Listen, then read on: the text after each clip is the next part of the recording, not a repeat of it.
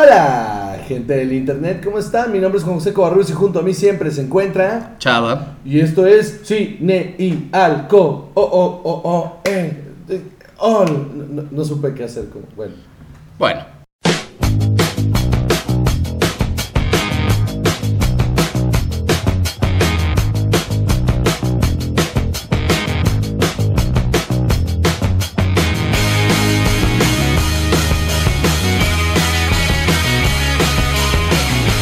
Y caballeros, una semana más de cine y alcohol. Disculpen ustedes mi voz, esta vez no estoy enfermo. La verdad eché un chingo de fiesta. Me fui una semana a Costa Rica. Este, y pues me tomé todo en un jarrón.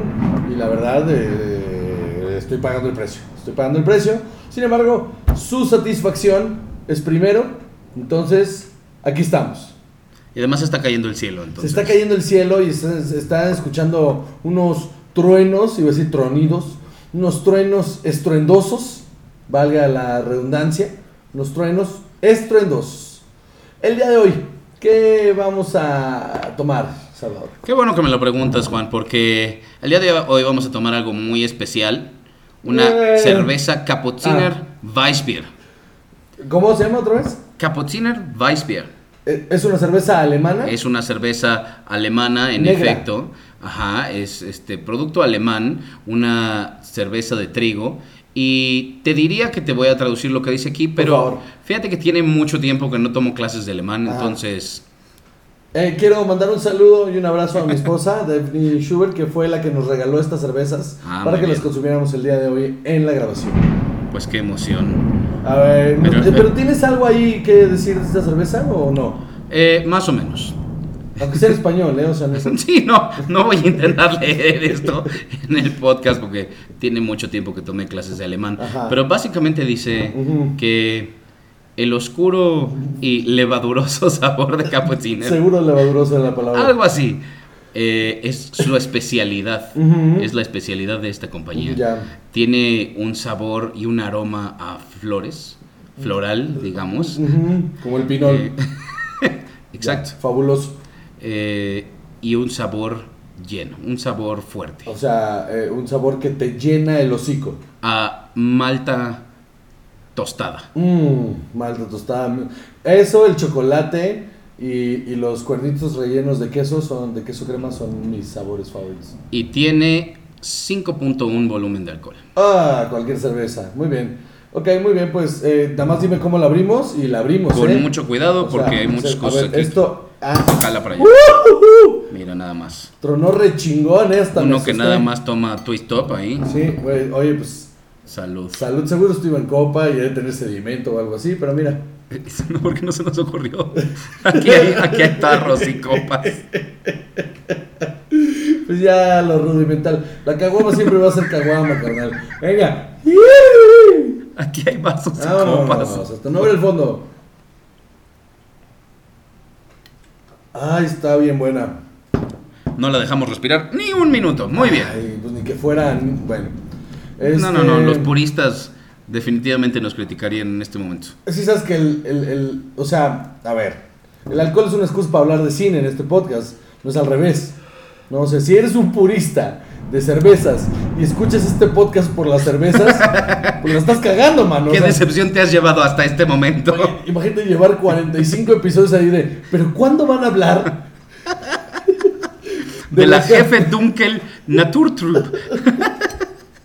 Llevo 45 episodios esperando que hablen de, de cerveza y siguen hablando de televisión y de cine. Qué decepción de podcast. Hashtag no estoy satisfecho. Claro, porque además esto es un eingetragene Schutzmarke, que creo que significa marca registrada.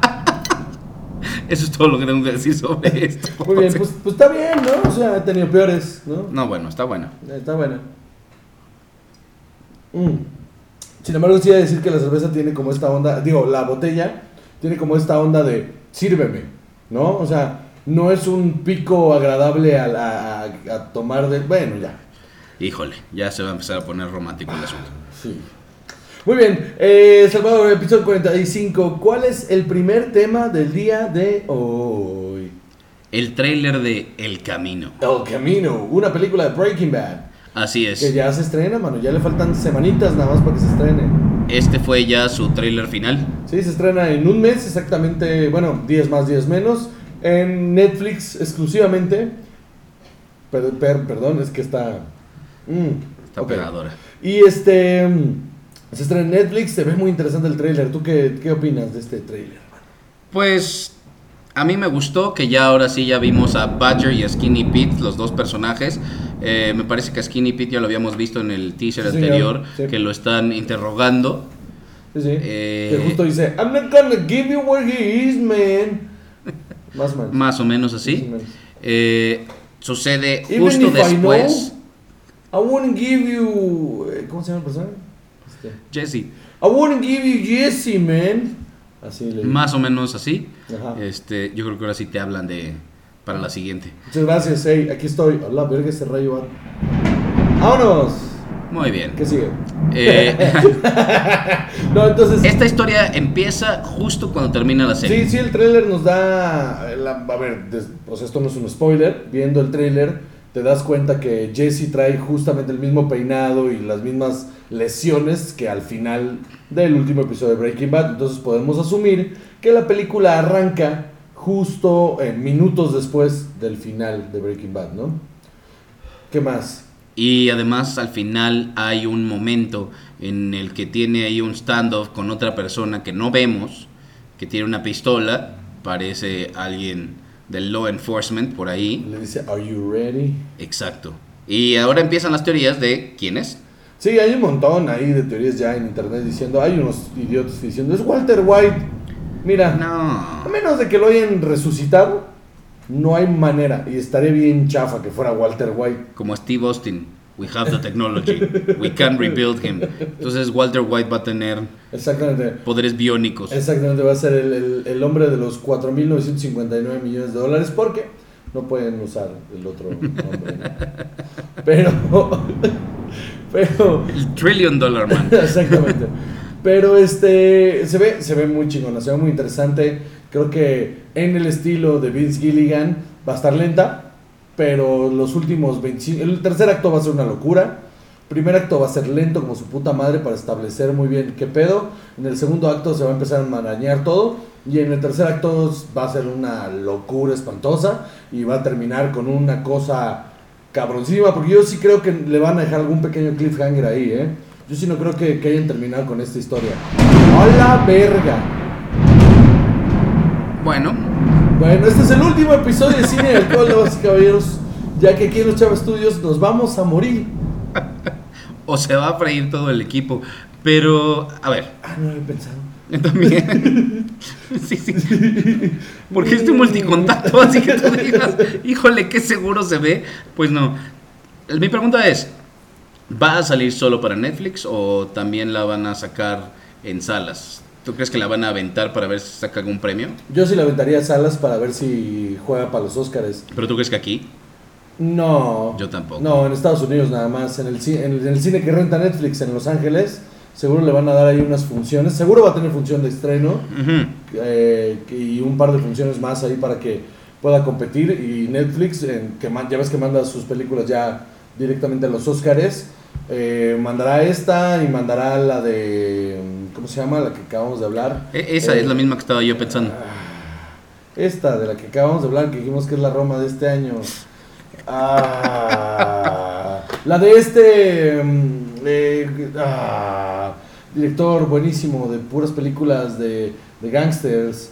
Ah, de Scorsese. Scorsese, la nueva Scorsese. La nueva cosa- The Irishman. Ajá, que va a salir también para Netflix y que también va a tener su estreno en salas.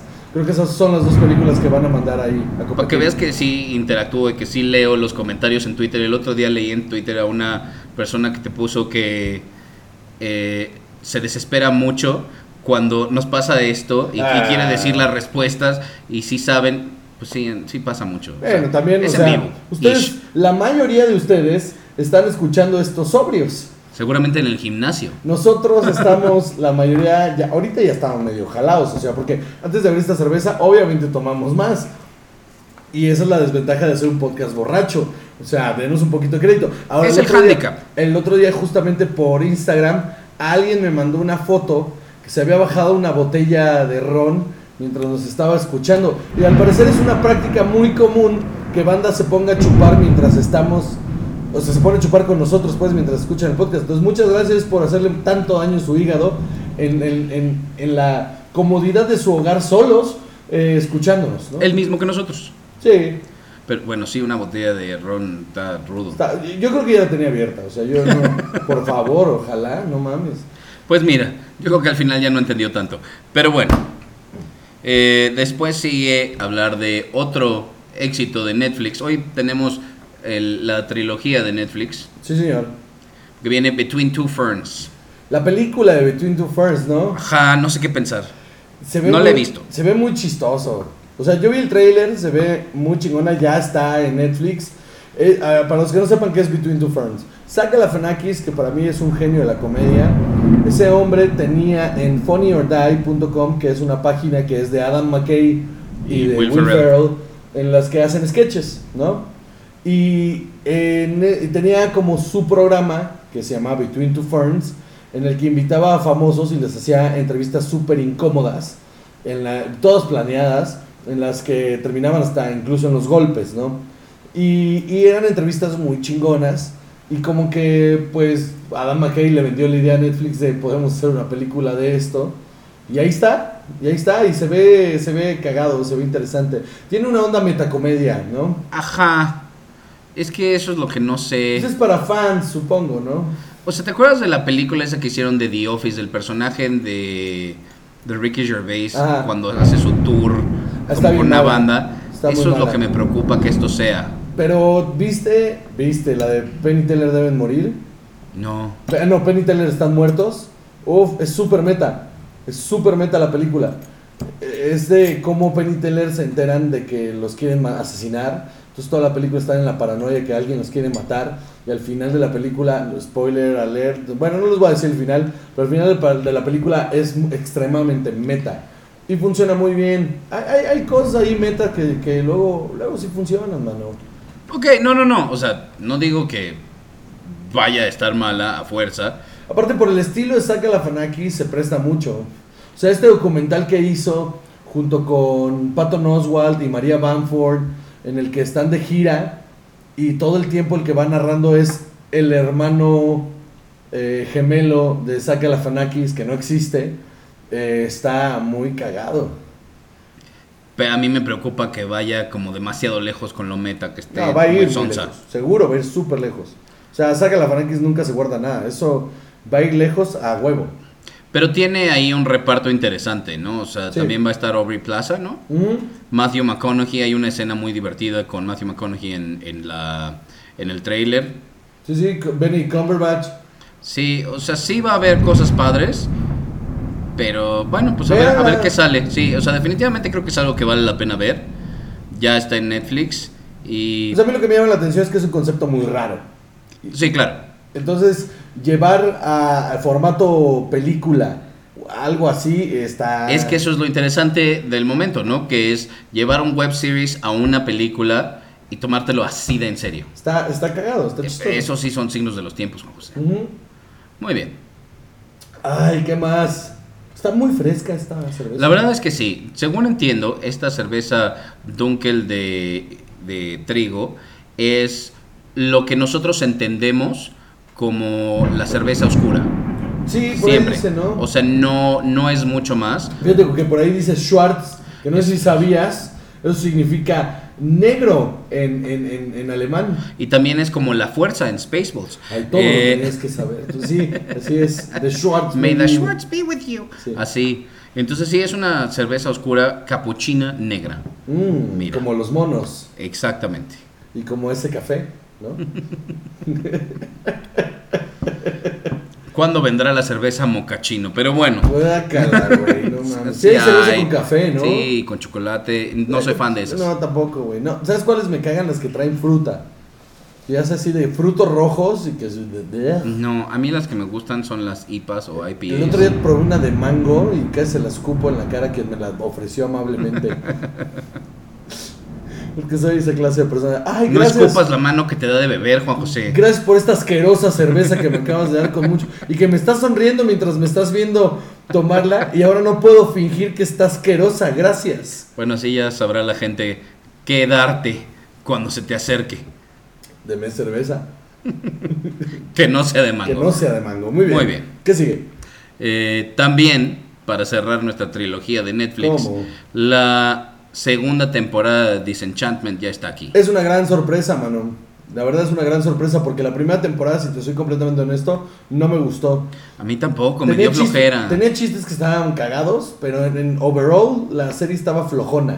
No era, bueno, ni Los Simpsons, ni en sus mejores, o sea, ni en sus peores momentos, ni tampoco Futurama. No, quiso ser Futurama, pero, pero no le pegó porque terminó siendo más sonsa que chistosa y, y la historia casi no avanzaba, entonces estaba como, eh, se apoyaba demasiado en chistes tontos y en, la, en el carisma de los personajes secundarios que son Elfo y Lucy. Y, y realmente el personaje de la, de la, el personaje principal que es la princesa, Bean, Ajá, Bean. eh, caía gorda como el tercer episodio, era como de ya entendí, eres incomprendida y eres alcohólica y, y ugh, qué hueva. ajá. Pero en esta segunda temporada empiezan a explorar el pedo de, de- su pedo con su mamá. Y entonces, eh, cómo ella rescata el, el- el- reino y, y sus interacciones con el mundo de los elfos. Y entonces empieza a haber cosas mucho más interesantes. Y se empieza a crear un, un pequeño microuniverso alrededor de estos personajes que empieza a tener sentido y la historia empieza a avanzar un poquito más. Y los chistes son muy tontos, pero caen muy bien. Bueno, entonces hay un crecimiento del personaje, porque sí, en la primera temporada ella era un adulto adolescente. Ese era el problema. Tal vez sea un reflejo de los tiempos que vivimos, en los que te puedes tomar las licencias en Netflix o en cualquier plataforma, de tomarte más tiempo en explorar a tus personajes sin miedo a que te corten a media temporada tu, tu serie, ¿no? O sea, creo que eso es, eso es el, el, el, el- el porqué de la exploración del personaje a este nivel. Me pareció agradable esta segunda temporada, no la he terminado de ver, voy a la mitad.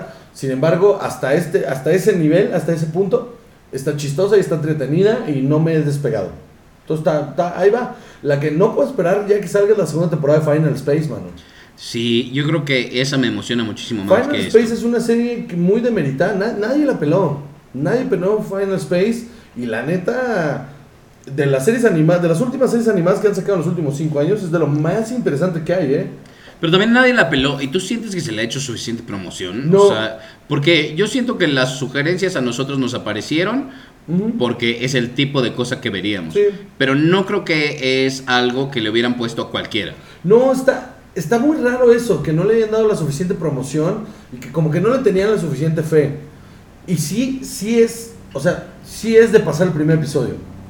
O sea, el primer episodio la pones y dices, ay, esto está bien raro. O sea, no conforme, hay un helicóptero también, ¿no? Sí, porque- Ese güey se va a caer aquí, aquí en el estacionamiento.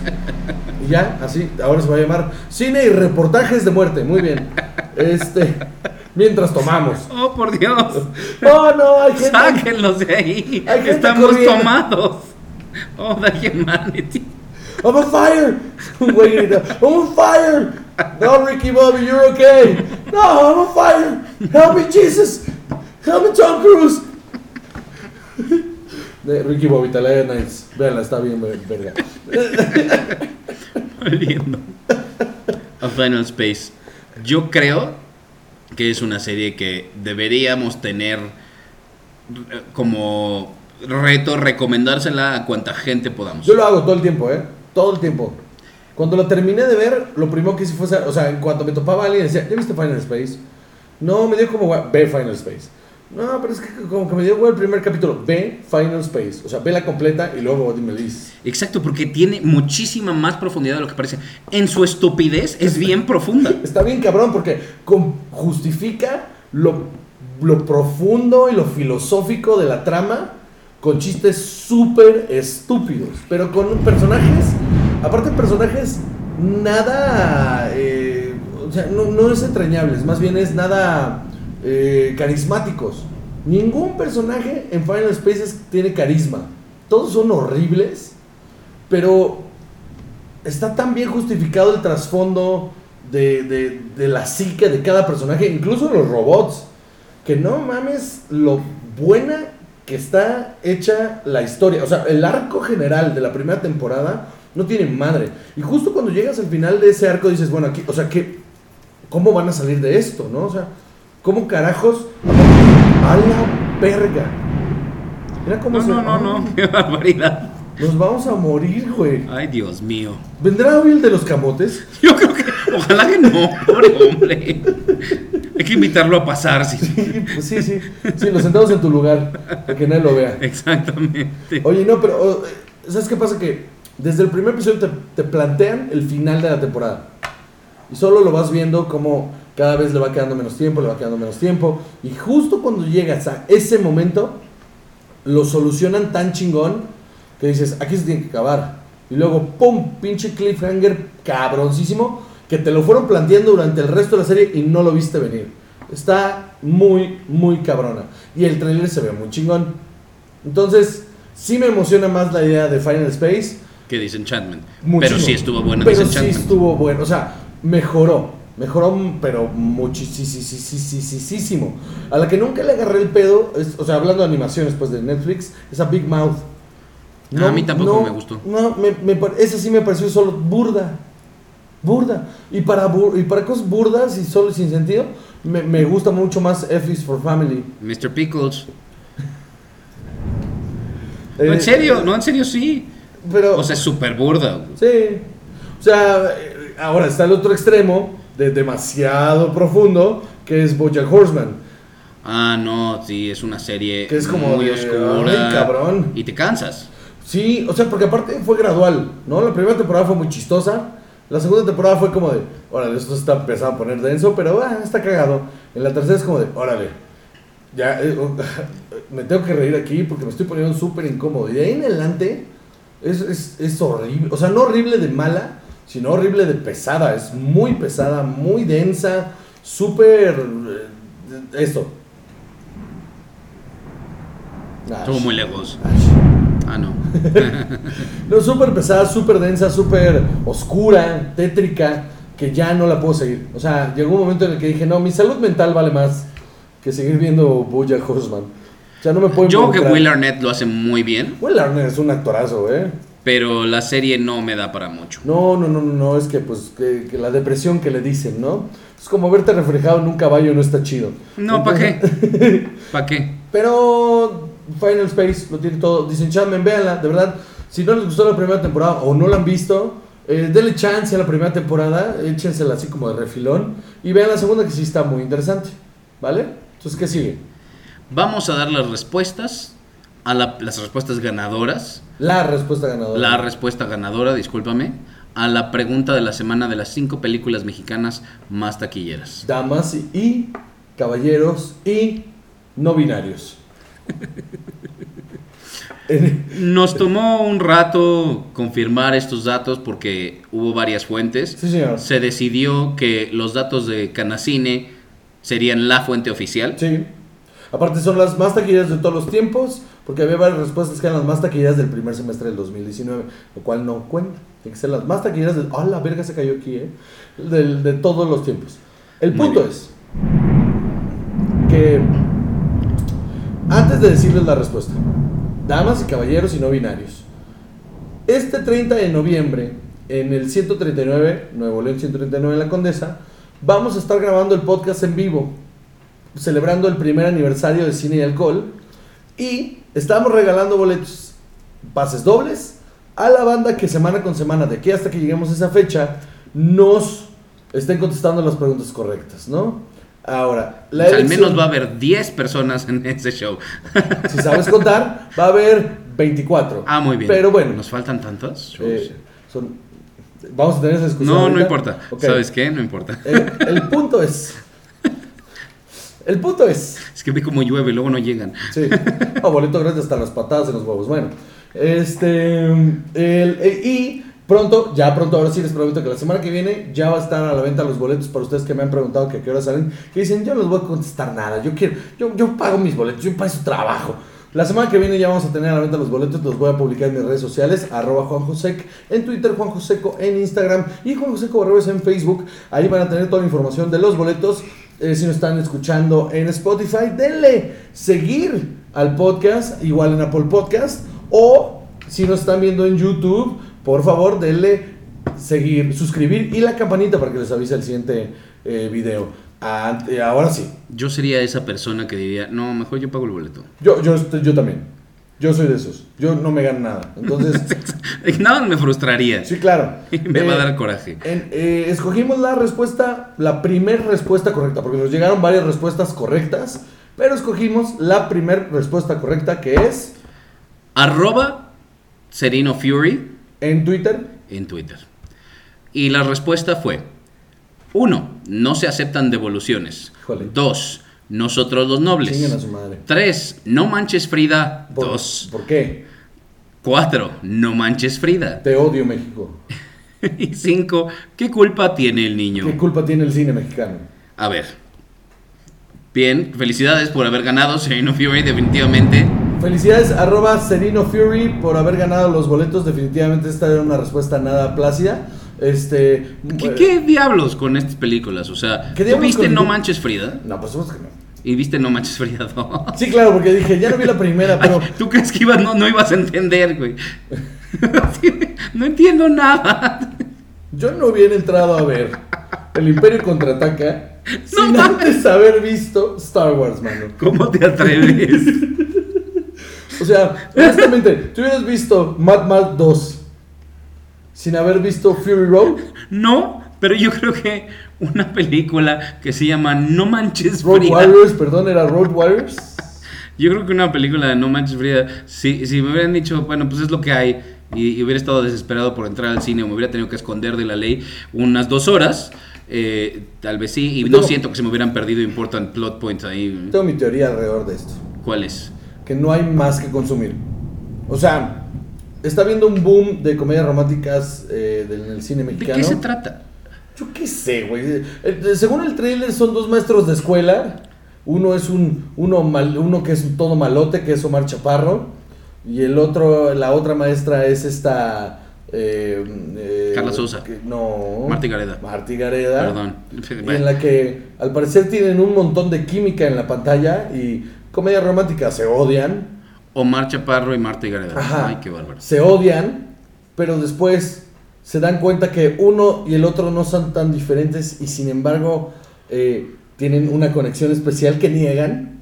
Y luego tienen un momento en el que se sinceran y entonces ahí se enamoran, pero sucede algo en este camino que hace que tal vez sea una confusión, que hace que se separen, pero al final el amor siempre triunfa.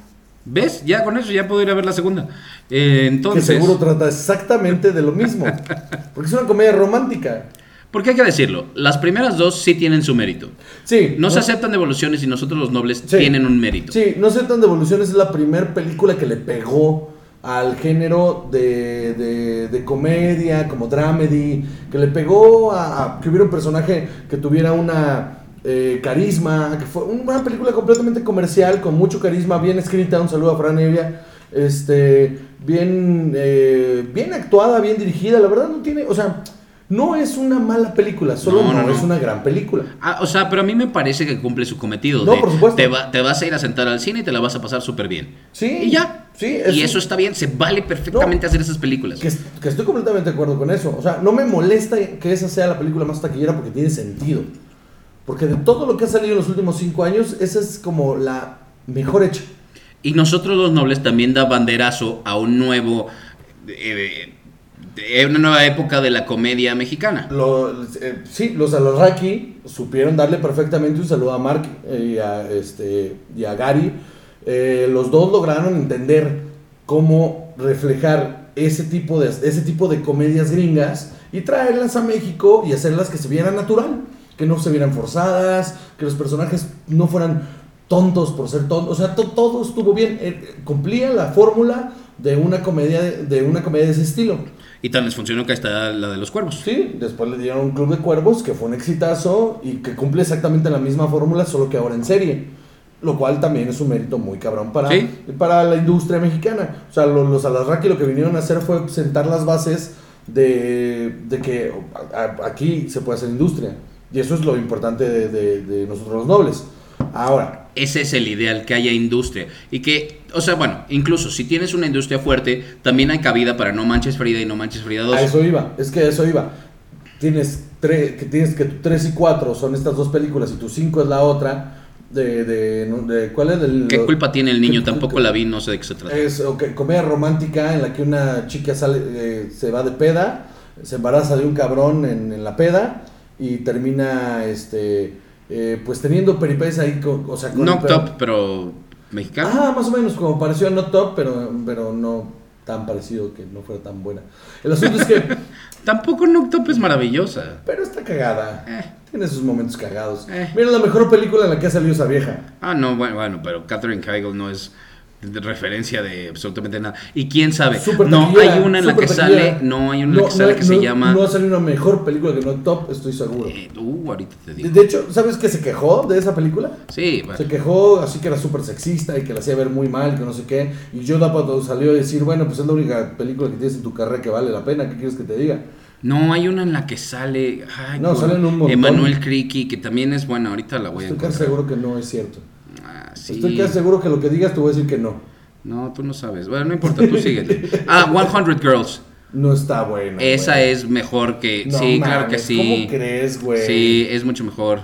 Está bien simplona. Ah, no, no, no. A ver, no dije que fuera una obra de arte. Pero es mucho más chistosa, eh, este, ¿cómo se llama? Knocked Up, güey. No sé, a mí me gusta más esta. Cuando les da pink eye a todos porque se tiraron pedos en sus almohadas y sale el otro así con los ojos todos rojos también y dice, ¿Do you have pink eye too? No, I'm just really high. Es muy chistosa, mano. No. No, no, a mí, no, mis chistes me dan flojera. No, a mí 100 Girls me gustó más. Pero bueno, no importa El ya. punto es que. em, eh, ah, bueno, lo que te decía. El reflejo de, de lo que está pasando taquilla es eso: que tú les das estas dos películas que vienen a sentar bases. Y entonces todo lo demás que avientas, si tú eres espectador promedio y me estás diciendo, güey, no están haciendo las cosas mal. Están haciendo películas que yo vería en mi casa. O sea, películas que, que- que igual y pagaría si fueran gringas. Ujú. Porque la gente paga por ver esas películas cuando son gringas. Sí, claro. Entonces es como, bueno, pues ahora vamos a consumir esto que nos habla a nosotros como mexicanos. Y Omar Chaparro es un güey que la gente quiere mucho. Y Marta Guerrera es una actriz muy famosa. Con un guion convencional. Pues claro que va a vender un chingo de boletos, güey. O sea, eh, eh, eh, pero creo que esta lista en un par de años va a cambiar significativamente. A mí lo que me preocupa es que si estas son las más taquilleras, nos volvemos a estacionar en este es el tipo de cine que la gente quiere ver. Y entonces volvemos a la mentalidad que Televisa tuvo por tantos años de decir, pues esto es lo que la gente quiere ver y ¿para qué le echamos ganas de hacer otra cosa? No, porque las tendencias ya no se prestan para eso. O sea, hace unos años si te hubiera dicho, pues sí, ya nos enclaustramos en esto. Pero lo chingón ahora de las plataformas digitales es que empujan y empujan y empujan y empujan. Entonces de repente, en cinco años, la tendencia ya no es la misma. Entonces la gente ya no va a consumir lo mismo. Entonces a huevo tienes que modificar y a huevo tienes que modificar. Es mucho más rápido ya los procesos que antes. Entonces al decir, ok, creaste un público que va a consumir comedias románticas mexicanas. Ya está ahí. Ya no vas a hacer los 350 millones de dólares que hiciste. Pero vas a hacer 120. 120 millones de dólares para una producción mexicana es un Sí, chingo de muchísimos, dinero. claro. Un chingo de dinero. Ahora vas a tener, de repente va a haber una película de, ¿por qué no? Ciencia ficción. Si ya se hizo una serie, se, se acaba de hacer para Amazon, esto, o sea, lo único que les voy a decir, ah, no, ya se anunció. Se hizo una serie de ciencia ficción para adolescentes, eh, producida por, eh, en, coproducción entre Argos y, y, este, y Nickelodeon. Una serie original, completamente filmado en cine, que es, eh, no, el plot no dar, es una serie de ciencia ficción de, ambientada en época de noventas, para adolescentes. Esa madre, o sea, hecha en México completamente, para público mexicano, esa madre es un paso muy cabrón. Sí, sin duda alguna. Entonces, eso para adelante, güey. O sea, ya, ya están esos presupuestos. ¿Qué, te- qué- qué no dice que vaya con mañana vaya y diga, bueno, ya hicimos esta serie, funciona, vamos a empezar a hacer películas? Ciencia ficción, chingue su madre. Y luego alguien dice, no, pues sabes qué, deberíamos de empezar más terror, pero vamos a meterle más presupuesto, vamos a hacerlo así. Yo quiero una serie de ciencia ficción mexicana. Ya, ya, ya va a salir, es para adolescentes, pero ya va a salir. No, no, no, pero así como fuerte para adultos. algún- en algún de, de momento. amplio espectro. No dudo, no dudo que ya esté ahí en la mesa. Pero eso es lo que está bien cabrón. Te digo, las, las plataformas están ayudando a que todas estas eh, cosas con las que soñábamos cuando estábamos en la escuela de cine se estén volviendo realidad. Hay gente que ya la está haciendo. Entonces, yo no dudo que la tendencia va para allá y que nunca va a dejar de haber eh, comedias románticas. Que bueno, tiene que haber comedias románticas. Sí, también. Pero al mismo tiempo vamos a empezar a tener un cine mexicano un poquito más rico y eso va a estar bien interesante. Creo que eso va a cambiar esas tendencias de la lista. Pero bueno, entonces. ¿cómo se llama este hombre? Arroba Serino Fury. Arroba Sereno Fury, mándame un tweet en el que te confirmo tu pase doble para la grabación el 30 de noviembre en el 139, Avenida de Nuevo León 139. Boletos a la venta próximamente, yo les aviso en mis redes sociales. Muy bien, ¿vámonos un corte o qué? Ah, corte. Hemos retornado, una vez más, a su podcast, Cine y Alcohol. Muy bien, chava. Eh, ya tenemos la pregunta de la semana que viene, sin embargo, no se la las- tenemos. no se las vamos a dar hasta el final del podcast porque No. mercadotecnia. Exacto. Lo que aprende uno en la vida. Lo que aprende uno cuando se le acerca a gente que sí sabe de esto y le dice, deja las preguntas para el final, pendejo. Este, da tus redes. Eh, bueno, vamos aprendiendo, vamos a caballeros, estamos Es, aprendiendo. es un viaje lleno de aprendizaje. Uf, hacer para este todo el mundo. Por ejemplo, aprendimos a no tomar por loco. Exacto. Que todavía nos falta uno por loco, por cierto. Este, damas y caballeros. Cuando, un- cuando uno aprende, pero no aprende. Mm, es que quien quiere aprender realmente. ¿no? La vida es así. Entonces, eh, antes de continuar, quiero que volvamos a decir salud con nuestra cerveza cap esto. Capuchina. Eh. Weissbier. sí. Mm, mm. Cabe señalar que no se pudo decir nada más de esta cerveza porque no encontré información en inglés ni en español, vaya ni en francés de esta cerveza y de verdad hace mucho que no leo alemán, entonces no entiendo. Y este y claramente a los alemanes les va una sombrilla que el resto del mundo no los entienda. Históricamente ha sido un poco así. Digamos que son muy intimistas, ¿no? Ajá. Ellos muy su rollo. sí, ellos muy a su rollo. Es, no me entiendes, te conquisto. Exacto. No me entiendes, te conquisto. Exacto. Ciclos de, de tener esta cultura. No, pues, dos veces han tratado. Bueno, Bueno. Mira, la primera. ¿Sabes qué? No vamos a entrar así. geopolítica y alcohol. ¿Sabes qué? Yo escucharía ese podcast. Sí, yo no. Sí, yo sí, absolutamente. Imagínate nada más unos politólogos, unos historiadores, hasta el moco, neceando. Deja de darle ideas a la gente. ¿Qué sería un podcast hermano a este? Imagínate las preguntas de la semana. ¿Tú qué opinas sobre la caída del Imperio Otomano? Yo opino que chingues a tu madre, ¿cómo ¿Qué ves? hubiera pasado si el Kaiser Wilhelm hubiera dicho que... Mira, yo vi en una película. ¿Qué opinas sobre eh, la época en la que Cristo... Mira, yo vi una película histórica que se llama Ben Hur. En la que... Estaba ese güey Masala y estaba cañón. Mesala. Es Sí, lo Masala. mismo. Masala es otra cosa. El Mazola, este, Sí, entonces Maseca, este... Y sus tortillitas. Bueno, Oye, sí está ponedora esta cerveza, ¿eh? esa, sí, esta y las otras Esta tres. y las otras tres que nos echamos antes. Muy bien, salud. Oye, ya habíamos dicho salud, pero bueno. Mm, Continuamos. ¿Qué sigue? Pues resulta que este fin de semana Ujú. Fueron los Emmys. No me digas. Sí. Qué sorpresa. Yo sé, si- yo sé que no estabas enterado, pero No. resulta que sí. No, yo estaba en otro canal. No nos avisaron a tiempo, entonces no pudimos ir, pero, Ajá. pero fueron los Emmys. ¿Cómo no te llegó el mail? No, no, Bueno. pe- pero pudimos votar. Ah, muy bien. Uf. Como miembro de la Academia de la Televisión Gringa, no sé si sabías que soy miembro de la Academia de la Televisión Gringa, eh, votamos y acertamos a un montón. Este, damas y caballeros, damas y caballeros, vamos a hablar de los ganadores de los Emmys y de la polémica alrededor de ciertos ganadores. Polémica porque a nosotros nos gustó. ¿No? La verdad es que sí. Hubo varias cosas que... No entiendo todos los premios a Game of Thrones, por ejemplo. No, bueno, algunos. O sea, bueno, a ver. Nos vamos a O sea, por saltar eso dije no todos. los especiales de variedad y, y- y los cortos. Daytime TV. Ah, Daytime TV, sí, también a la hora de la investigación yo no entendía nada. Porque General Hospital tenía premios. Dije, ¿what year is this? Este, Muy bien, que, que, a ver, vámonos a lo importante, ¿no? A la maciza. nos vamos a la maciza. Dejemos la longaniza y vámonos a la maciza. Sí, nos saltamos los, los reality shows porque qué flojera. ¿Cómo no? ¿Vas a decir que reality ganó? O sea, si quieres, pero... ¿Cuál ganó? Queer Eye. Claro que ganó Queer Eye. ¿Qué más? Pues sí, estructurado. Porque el no estructurado ganó United States of America with Kamau Bell de CNN. I don't, no sé. No tengo nada que decir. al. Pues no, pues claro que no. O sea, era una broma, no tienes que dar los resultados. Pues ahí está. Muy Eh, Pero A vamos ver. a los que a los, a los The Handmaid's Tale se, se llevó mejor actriz invitada Ajá. eh, Lo cual es un premio medio, y mejor actor invitado. medio pinche, ¿no? Pues no, porque está chido que tú nada más fuiste un par de episodios o un episodio y de todas maneras te, ganaron, te ganaste un premio. O sea, porque también no todo mundo puede tener un papel regular en todas las series. ¿Cómo? Y, y creo que es válido que se reconozca eso. Está bien, ah, actor invitado, mejor actor invitado. ¿Quiénes ganan? Eh, ganó Cherry Jones por The Handmaid's Tale Ok.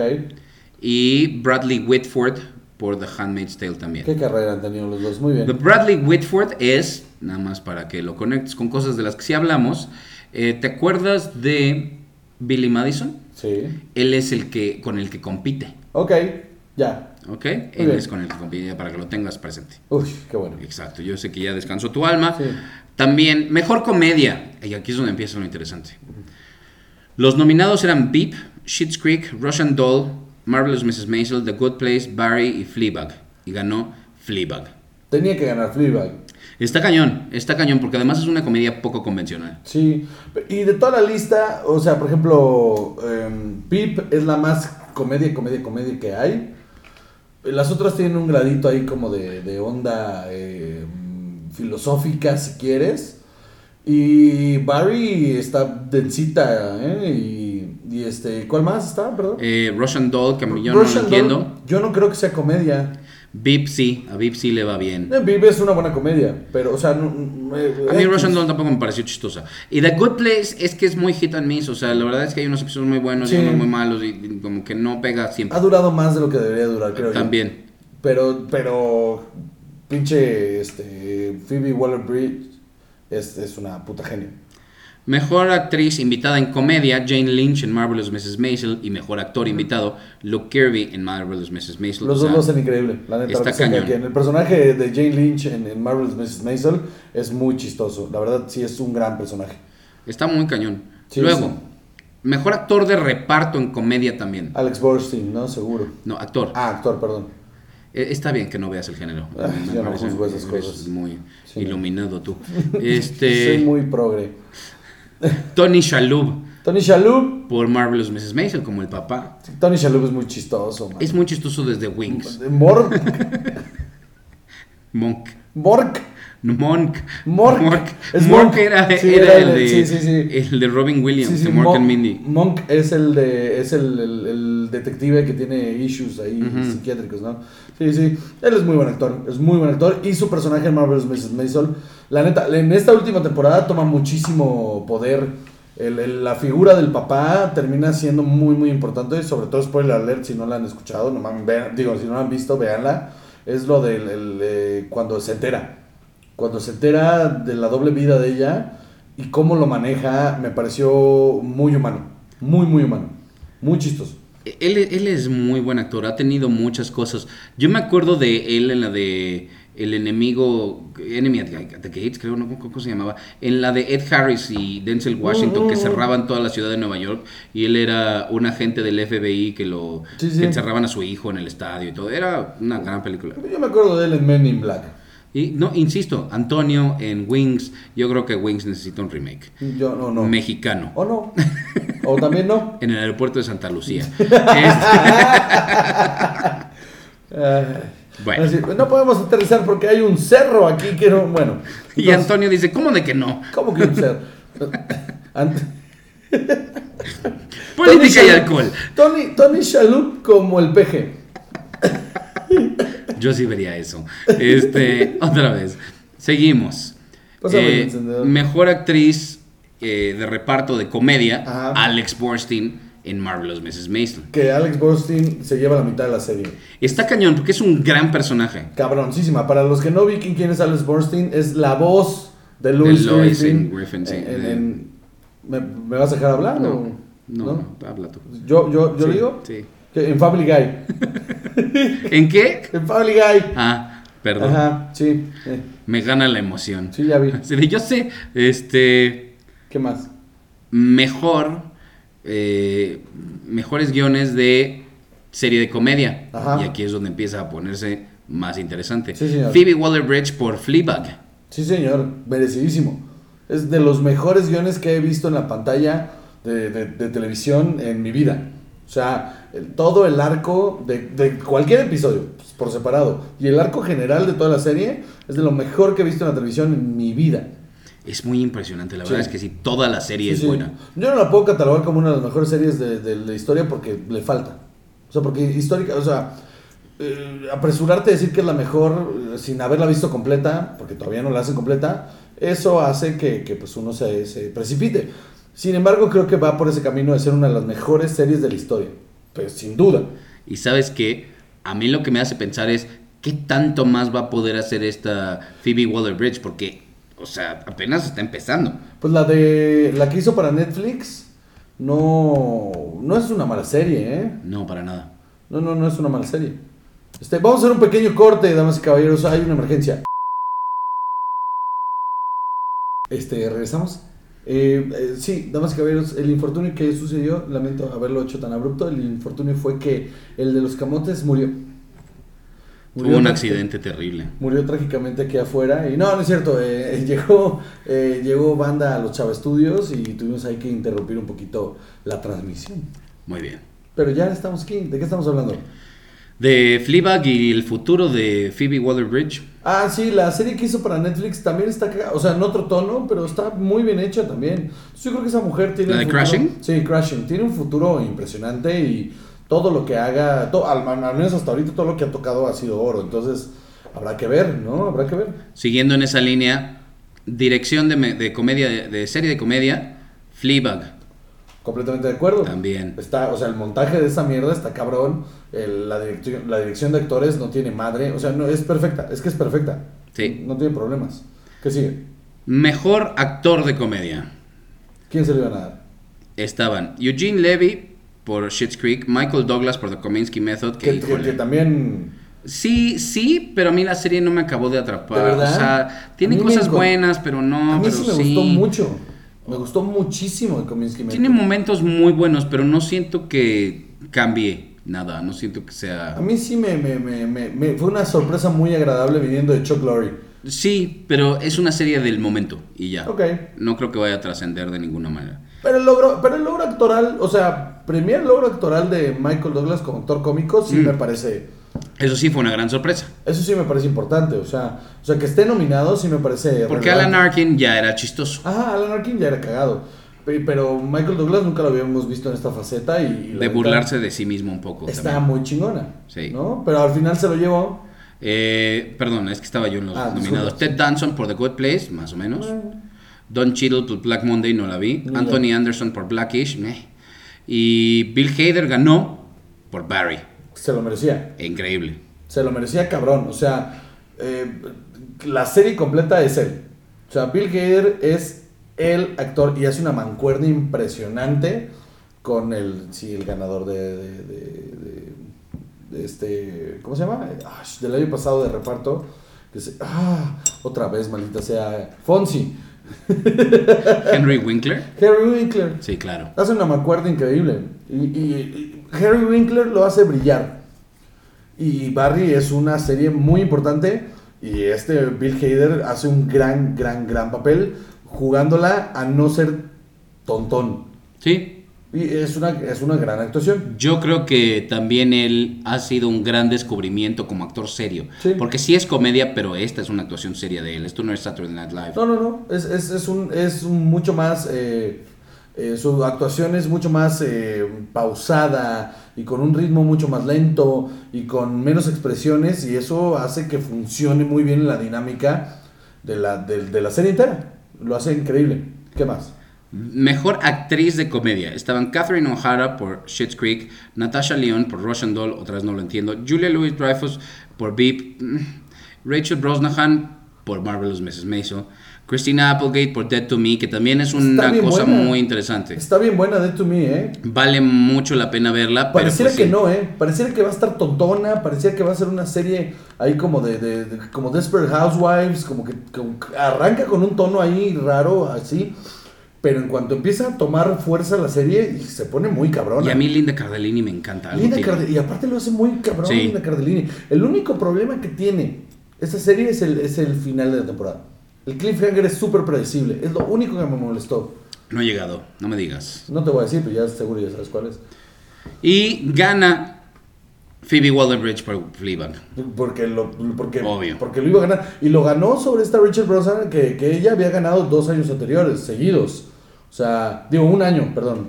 Un año, el año anterior le había ganado y todo pintaba para que se lo fuera a llevar este año, porque el año pasado también compitió contra Fleabag. Pero esta temporada de Fleabag es mucho más Mm, cabrona que sí. la anterior. Sí, sin duda alguna. Está muy cañón. La actuación está impresionante, de verdad. O sea, es que no, no, no se puede decir más. No. Pues, ¿qué sigue? Pero ahorita lo vamos a hacer, no te preocupes. ¿Eh?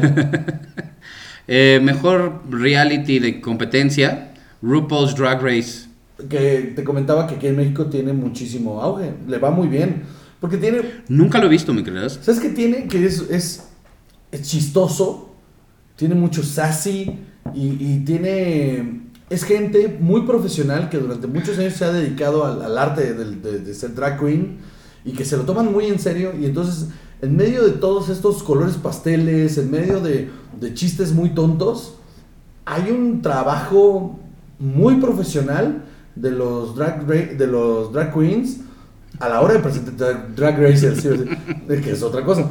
Los drag queens de, de- en sus presentaciones y ha pegado mucho en, en- en la pues en la comunidad, en la comunidad de LGTBT más plus menos entre dos. Este, y, y- y- y la neta, está interesante. Yo he visto un par de capítulos y me parece que está muy interesante. Un día lo intentaré. Pero sí me gustaría ver un episodio de RuPaul en un drag racer. Una peluca un kilómetro atrás. bueno, este. eh, actriz de reparto en una serie, eh, en una miniserie o TV movie. Patricia Arquette por The Act, no la vi. No. Mejor dirección de una miniserie, Chernobyl. Que, Que sí. La verdad es que sí. Sí está cañón. Actor de reparto en una miniserie. Ben Whishaw en A Very English Scandal. Tampoco le No vi. ver. Eh, mejor guion de una miniserie. Chernobyl. sí, señor. Mejor actor de una miniserie. Gerald Jerome de When They See Us. No la vi. Esta es la de estos chavillos que atrapan en Central Park y los culpan de un crimen que no cometieron. Vi el otro día, vi el tráiler y estaba a punto de verla y no la empecé a ver, pero me llama mucho la atención. Yo también, yo también la quiero ver completa, tampoco he tenido tiempo. Se ve, se ve que está muy buena. Malditos trabajos. Eh, este.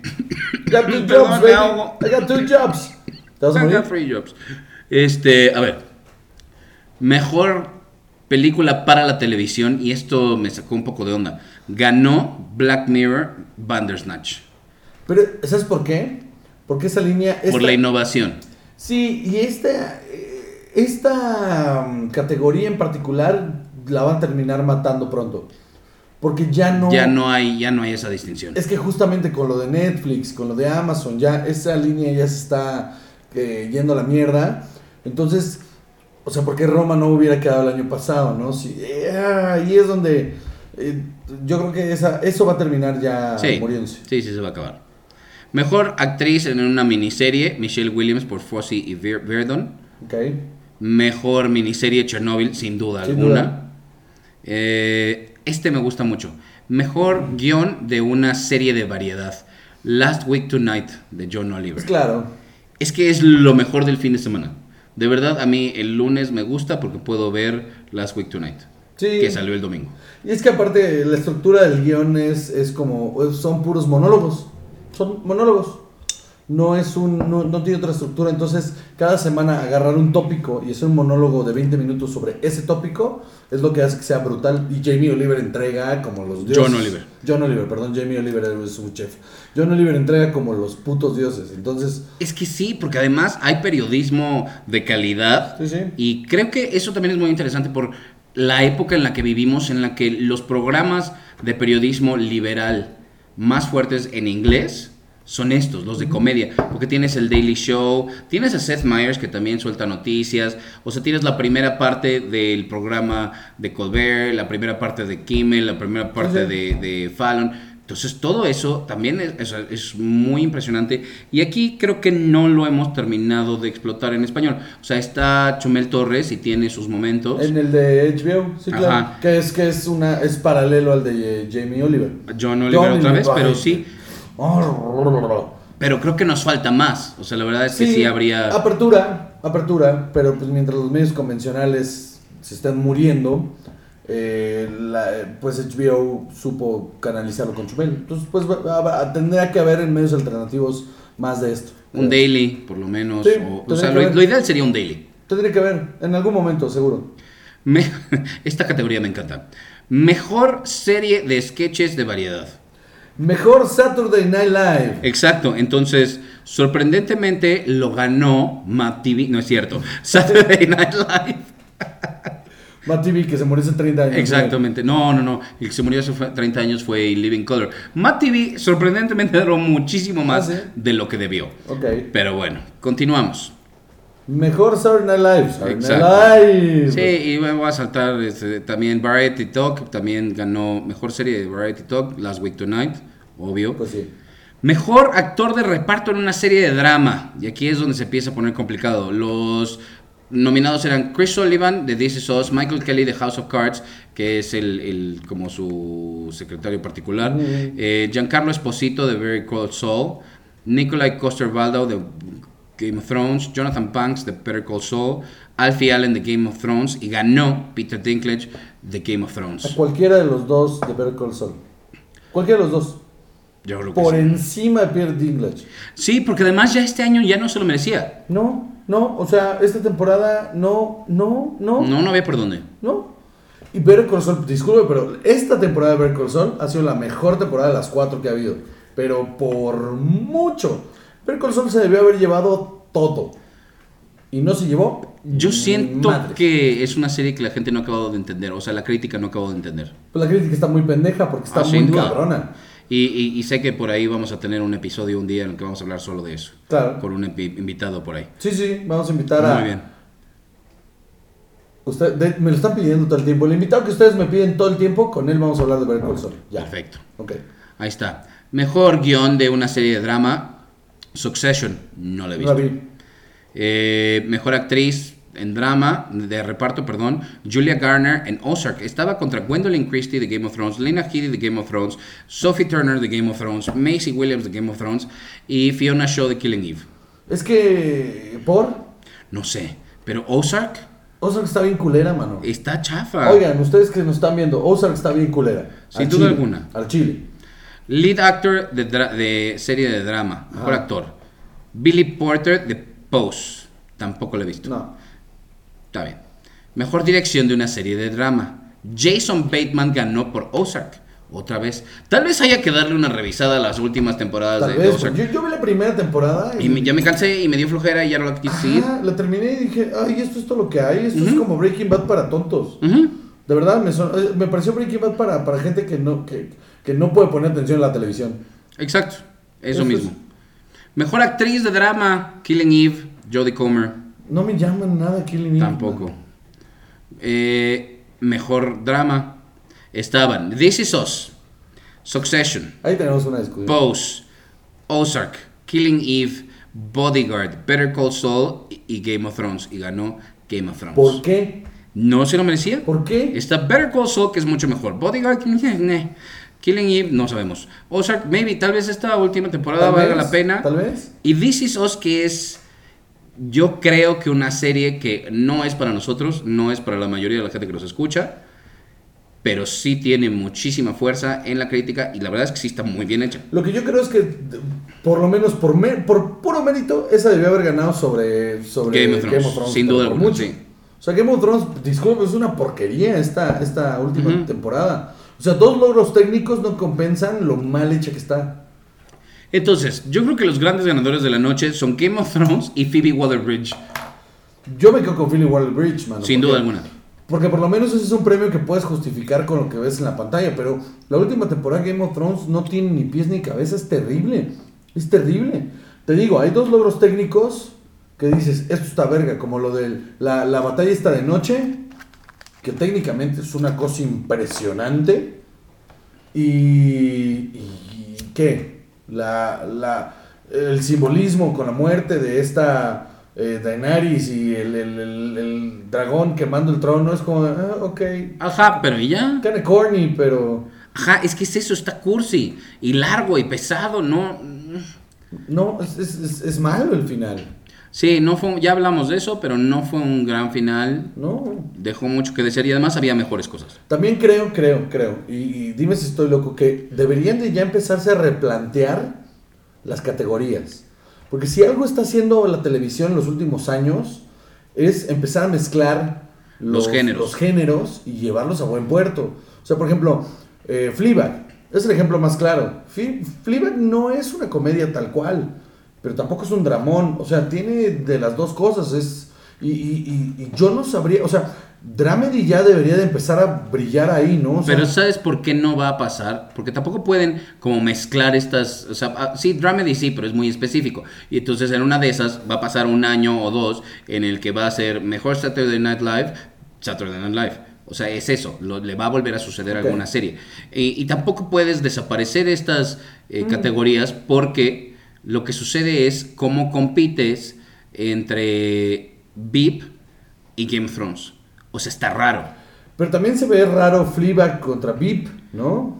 Sí, sí, por supuesto, sí. Eh, eh, Yo creo que ahí la, la complicación es Fleabag, que es como híbrido.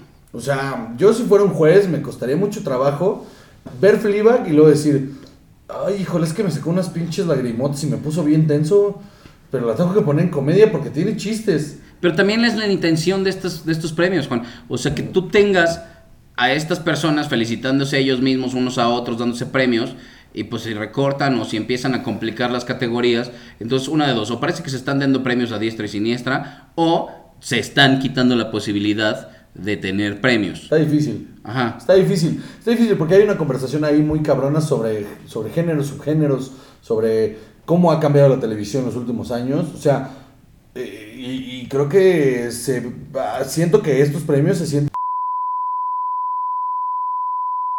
Otro problema técnico. Ahora yo, yo la regué, perdón. Es fui yo, es fui yo. Muchos cortes para muchos patrocinadores. bueno, ya en Lo conclusión. siento. En conclusión. En conclusión. eh, la televisión está cambiando y creo que esto se está viendo obsoleto porque no está cambiando con los tiempos. Esa es mi opinión. Estoy de acuerdo. Bueno, pues, No tengo nada que agregar a pues, eso. pues chinga tu madre, ¿cómo ves? Bueno. Bueno, entonces, damas y caballeros, para cerrar. El día 30 de noviembre, en el 139, Nuevo León 139, en la Colonia Condesa, vamos a estar grabando en vivo el podcast. Aparte, me voy a aventar mi show de stand-up. Entonces, para que obtengan un pase doble para ir a la grabación y ver el show, vamos a hacer, damas y caballeros, la pregunta de esta semana. ¿Qué es? Ok. De los 80s a los 2010, 10 ¿cuáles han sido las mejores teen movies? Según, Por década. ajá, por década, cada una por década. De los 80, necesitamos una de los 80, de los 90, de los 2000 y de los 2010. Según lo que ustedes creen que es nuestro criterio. Exacto, Dejamos abiertas las posibilidades a un par de películas por década. exacto. Ya nos sentamos nosotros a buscar cuáles eran las que más nos parecían que serían las respuestas correctas. El que le atine el mayor número de películas que no- de, de- de nuestra lista, ese se lleva el pase doble. La respuesta a mis redes sociales, arroba Juan Joseco en Twitter, arroba Juan Joseco en Instagram y Juan Joseco Barrubias en Facebook.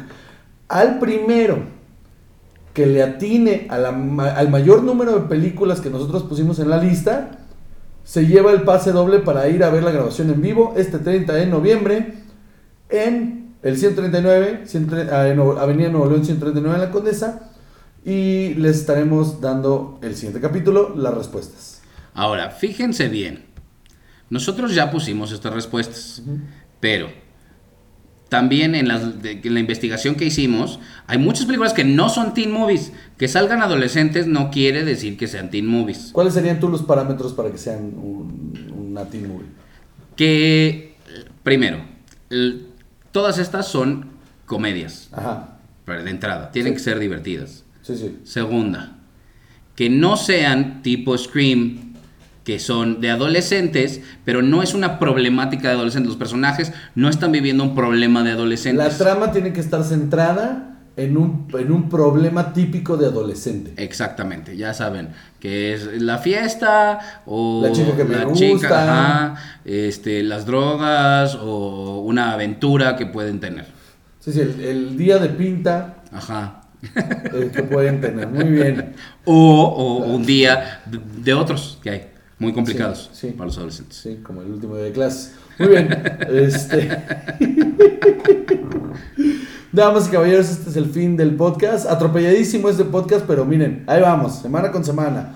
Damas y caballeros, este es el fin del episodio número 45. Mi nombre es José Correos y conmigo siempre está. Chava. Esto es otro capítulo de cine y alcohol.